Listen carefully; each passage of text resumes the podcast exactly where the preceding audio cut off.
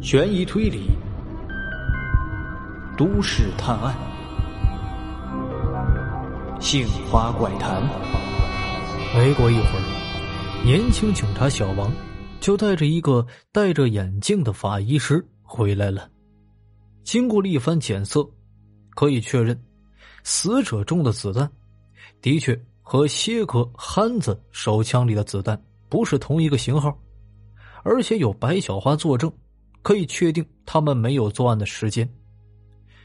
胡志杰这才是松了一口气呀，瞧见事情解释清楚了，谢哥和憨子都不可能是杀人凶手，再加上有白小花的缘故，刘警长的态度就更加缓和了。他先是让其他几名警员继续的搜索酒店，以及给大厅里的客人搜身。然后就乐呵呵的和白小花叙起旧来。哎呀，白小姐，呃，你哥哥如今过得如何呀？我们可是有些日子没见面了。白小花礼貌的回应道：“啊，多谢刘警长挂念，我哥哥现在过得挺好的。这不，最近那件事情快浮出水面了。”所以忙活的有点焦头烂额，恐怕也没时间过来和你叙旧了。刘警长一听，不知为何，脸上的表情似乎是变得更加恭敬了，连声说道：“哦哦，是吗？哎呀，那我可是要提前祝贺我白兄弟了。哎呀，这回你别着急走，上我家里，呃，拿几瓶我最近新买的好酒带回去。”也算是我略表心意呀。白小花却是笑着拒绝道：“刘警长，我们行程也挺着急的，就不上您府上打扰了。您的好意啊，我会给我哥哥带到的，到时候您亲自送给他就好了。您现在还是把这里的烂摊子处理好吧。”啊啊，那也行啊，好，好，好，呃，你们没事就歇着吧。离开酒店也行，在这里看热闹也不妨事，我就不招呼你们了啊！还有公事要办。好，您忙您的，我们就不打扰了。白小花和刘警长客套完了，随后就给谢哥和我使了一个眼神，随后就转身朝着楼上走。谢哥也是赶紧三步并作两步，来到了憨子旁边，一把拽过憨子的手。跟上了白小花，胡志杰当然也是不敢耽搁了，但是临走前想从那个花坛里把纸条拿回来，想着需不需要给切哥他们看一看，结果眼睛学摸了好一阵也没有看到，花坛里竟然是空空如也，那纸条凭空消失了。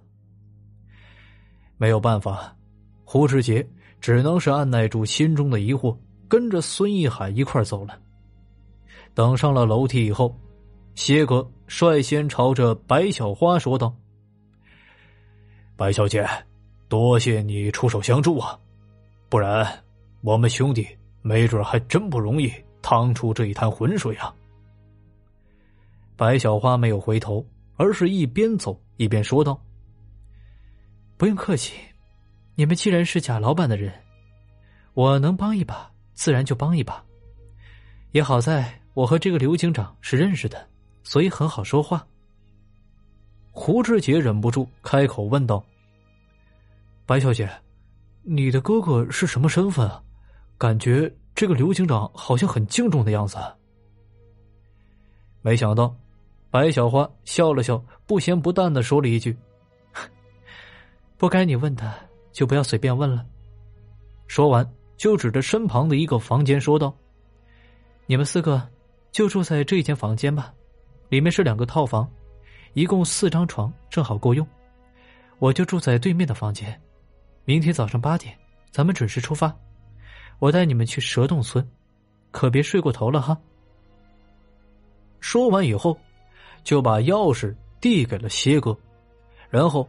径直走进了自己房间里，没有再说一句多余的废话了。胡志杰被白小花的话一噎，没再说什么，而是跟着谢哥开门走进了房间里。这一间客房干净整洁，比自己住的家好上不知道多少倍了。躺倒在床上，胡志杰衣服也没脱，就感觉到浑身有些疲惫了。毕竟坐了一天的火车，浑身都是酸痛不已。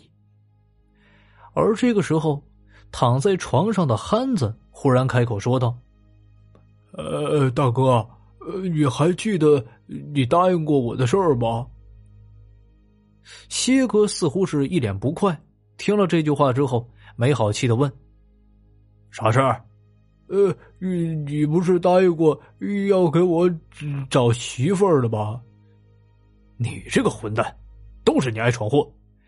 这个时候还说这屁话干啥？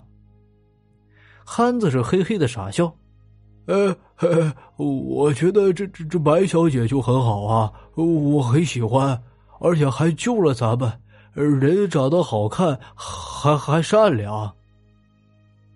一旁的孙一海没忍住，扑哧一声笑出声来，哼，哎呀！哎，你这个傻小子，还还真是口口无遮拦。你喜欢人家，人家也得能看得上你呀。你瞅你这德行，人家白小姐一看就不是一般人家的女孩你就别想着癞蛤蟆想吃天鹅肉了。谢哥面色沉重，点了点头，说道：“孙一海说的没错，这白小花。”还真不是一般人，而且也没你想的那么善良。从刘警官对他的态度就能够看出来。不过，主要还是因为他那位哥哥，也不知道是个什么人物，能让刘警长这个地头蛇都如此敬重。胡志杰这时插了一句嘴，说道：“谢哥，还是算了吧。白小姐哥哥是什么人，和我们有什么关系？”人家不愿意说，咱们也就别瞎合计了，还是赶紧休息吧。明天还要早起赶路呢，咱们早点抓住那条白色大蟒蛇，就能早点回去邀功了。你说是不是？谢哥瞥了胡志杰一眼，说道：“你小子倒是想得开啊！我和你说，这白小花可没那么简单，水深着呢。你就没注意到她的腰间？”也带着一把枪的吗？而且，我再和你说一个事儿。你小子说要去上厕所之后，白小花没过多久也借故上厕所去了，几乎和你就是前后脚。然后没多久就传来了枪响，等我们下去的时候，白小花就已经在大厅里了。听了谢哥这句话，胡志杰。浑身一个机灵。你是说，白小姐没和你们在一块儿？她身上还有还有手枪？切哥把手指竖在嘴前，你小声点生怕别人听不见啊！那个刘警长可还在下边排查呢。胡志杰于是低声的说道：“那这个白小姐，岂不是很有可能也是开枪的人？”谢哥眼睛转了转，有些意味深长的说道：“呵呵，这可是你自己说的啊，我可没说这话。好了好了，你也不要乱想，想那么多也没用。